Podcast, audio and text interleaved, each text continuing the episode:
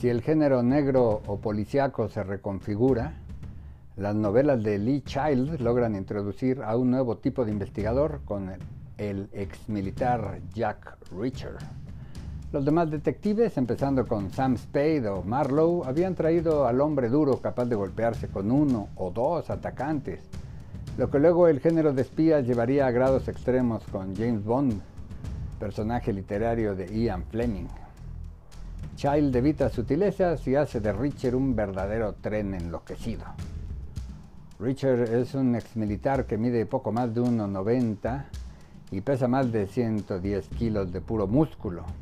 Conoce las técnicas de combate cuerpo a cuerpo, ni se diga que maneja las armas y tiene cualquier cantidad de condecoraciones castrenses más un récord como investigador militar impecable. El rudo es inteligente, conoce todas las técnicas de investigación y como está retirado tiene la libertad para actuar que tendría restringida, como los cuerpos policíacos, por su obligación de seguir protocolos legales. Además, porque no, es atractivo y en cada novela logra contactar con alguna belleza local para tener escenas siempre poco descritas de buen sexo. Tal héroe no duda en enfrentar mafias locales o conspiraciones internacionales con un peculiar sentido de la justicia que suele acabar con la muerte o el encarcelamiento de sus contrarios.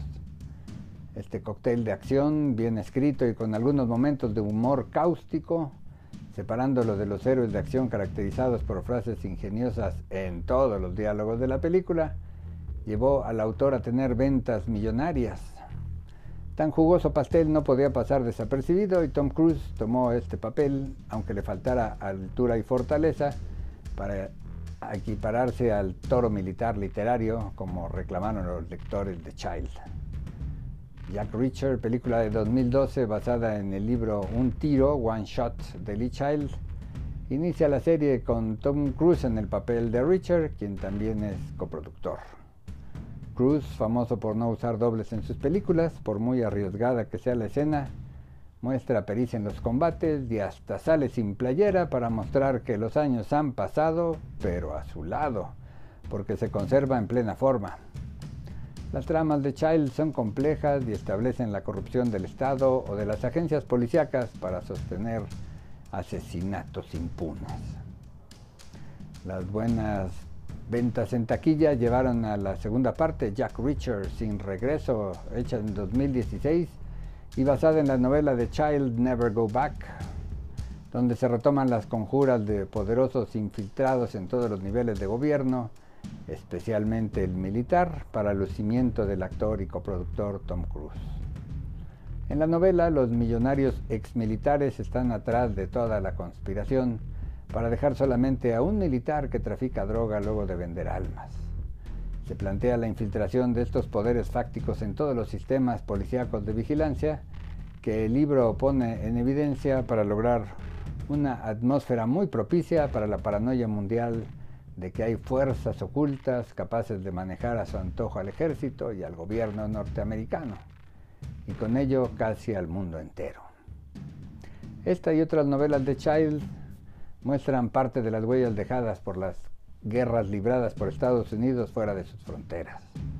Vietnam, la guerra del Golfo, Afganistán y otras se sitúan como referentes de diversas generaciones, pero no ocultan a un sector de ciudadanos norteamericanos participantes en esas guerras que no logran acomodarse en su país y terminan por volverse nómadas como Richard o asesinos como los contrarios de las novelas o adictos callejeros por su imposibilidad para entrar en esta sociedad.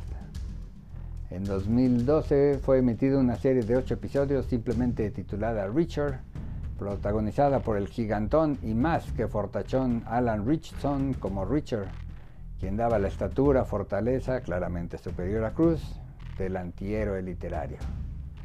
Con tantas horas de transmisión, un verdadero megafilme, se logró adaptar detalladamente la primera novela de Child, Killing Floor, probablemente la más lograda de la serie, porque involucra aspectos personales del personaje claramente irrepetibles, como la muerte violenta del hermano mayor de Jack, lo que da pie para que el despiadado exmilitar decida matar corruptos sin ningún remordimiento mientras la trama se da en una pequeña población que muestra problemas sociales nacionales norteamericanos como la desigualdad en la distribución de la riqueza, soterrados enfrentamientos raciales y la participación dolosa de la policía en contubernio con los empresarios voraces y criminales, capaces de manejar la vida de un pueblo entero.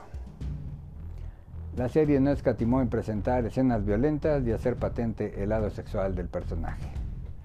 Y así, con esta novela, se da la continuación del género literario policiaco. Las novelas de Lee Child presentan un Estado norteamericano descompuesto en su parte operativa que es el ejército. Muy poco puede hacer una población ante un ejército corrupto con el manejo de los sistemas de seguridad nacionales, estatales y municipales. Cuando la política y la legalidad desaparecen para dejar la fuerza bruta en un ejército infiltrado por delincuentes y comandada por militares capaces de todo para seguir sacando dinero, puede decirse que el Estado se ha perdido para caer en una tiranía encubierta. La más básica teoría del Estado evidencia que si se pretende vivir en una democracia, ni libertad plena a las fuerzas militares, ni ausencia de leyes y sus operarios. Mucho menos subordinación de jueces y militares a un presidente incapaz. La literatura como arte premonitorio, como aviso de la desgracia que vendrá. Busque en Instagram arroba libros-de-ricardo. Gracias y hasta la próxima.